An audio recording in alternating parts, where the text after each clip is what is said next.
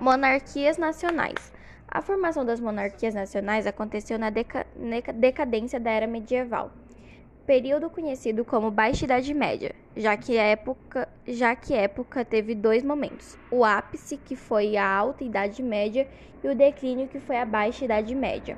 Foi o período que os nobres mais ricos perceberam que o sistema feudalista não servia mais na Baixa Idade Média surgiram os burgueses, que foram importantes na formação das monarquias nacionais, porque assim como os nobres, eles viam vantagens nas mudanças que poderiam acontecer. Foi um processo longo, mas que mudou a história do mundo, pois permitiu que novos países nascessem. Além da construção da idade de alguns lugares como Portugal, que passou a ter um idioma próprio, uma moeda e uma capital.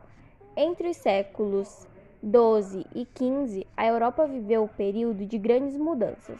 Os burgueses, que eram comerciantes, começaram a formar uma nova classe social, o que implicou no declínio do sistema feudal existente desde o século V após a queda do Império Romano.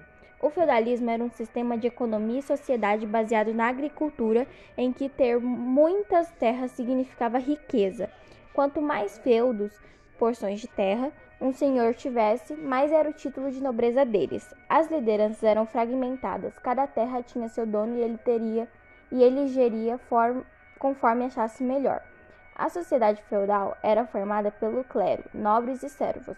Clero era a igreja católica, nobres eram os grandes cavaleiros e donos das terras.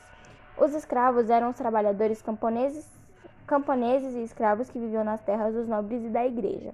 O feudalismo era agrário e a economia era baseada na troca de coisas, o conhecimento, o conhecido escambo. Até mesmo a mão de obra era comprada pela troca de alimentos e proteção. Se um senhor feudal, feudal, um nobre, quisesse alguém para trabalhar em suas terras, tinha que lhe oferecer alimento e moradia. Em comum acordo, o servo aceitava e cuidava das terras para receber o pagamento estipulado.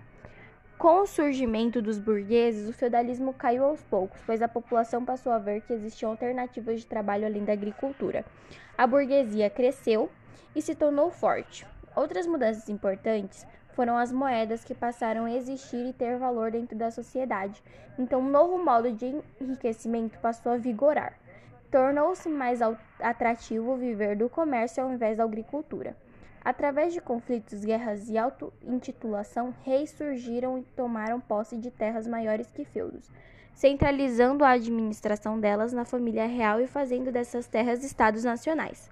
Com uma moeda própria, força armada, comércio independente e outros elementos que, foram, que formam a monarquia nacional. Estado Nacional. O Estado é formado por um conjunto de elementos que formam um país: território delimitado, população, poder absoluto, moeda, capital e outros. No feudalismo não existia essa forma de divisão, e foi justamente a esta mudança que a formação das monarquias nacionais levou a Europa agrária às transformações. Não existia um país estabelecido, mas vários feudos e cada um deles com um rei e servos. Quando as monarquias nasceram, Países passaram a existir com um único poder central, território definido, população que tinha um idioma e todas as características que constituem um Estado nacional. Os burgueses foram peças necessárias para a formação das monarquias nacionais, porque era vantajoso para eles. Nas monarquias, os reis viam a necessidade de aumentar o comércio, que era a função dos burgueses. No feudalismo, haviam cobranças de diversos impostos, todos baseados na agricultura. Se um servo colhia 30 laranjas, 20 eram dadas ao senhor dele, como imposto. Por exemplo, apesar de ter um alimento e segurança, muitos servos não gostavam da tributação. Na monarquia, os impostos se mantiveram e aumentaram. Os camponeses não gostavam, mas os burgueses perceberam que esses pagamentos não ajudavam a melhorar o comércio, de modo que ajudaria na expansão, logo haveria mais lucro. Além dos impostos, a monarquia apresentou outras novidades, tais quais unidade de pedágios e alfândegas dos pesos e medidas, que já existia, mas cada feudo tinha uma forma diferente de lidar. Como a liderança foi centralizada, tudo foi unificado. Todos esses elementos eram positivos ao crescimento da burguesia. Assim, o que era lucrativo para a nobreza satisfazia também os burgueses. Quem não gostava da crescente dos impostos e dos novos rumos da sociedade eram os camponeses.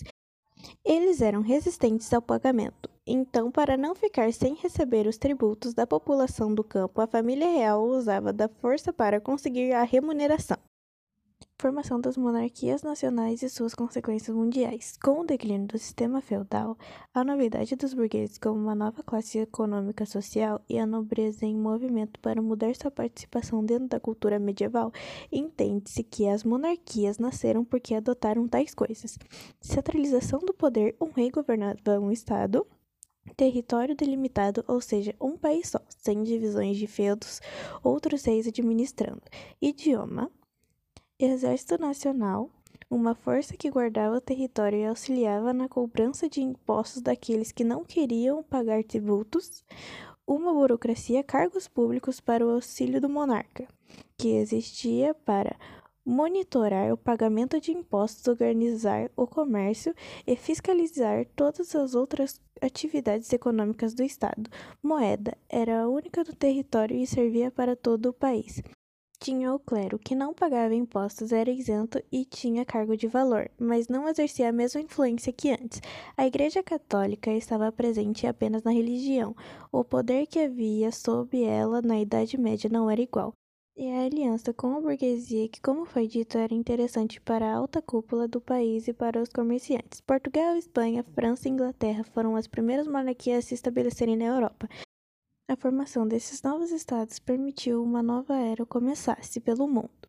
Foi após essas monarquias que novas rotas comerciais surgiram, levando à exploração das especiarias da Índia e da colonização das regiões como a América e da Oceania, conhecidos como Novo e Novíssimo Mundo. Outra implicação atual da formação das monarquias nacionais foi o nascimento do capitalismo, que se estendeu por causa da relação dos burgueses e nobres com o comércio e lucro financeiro.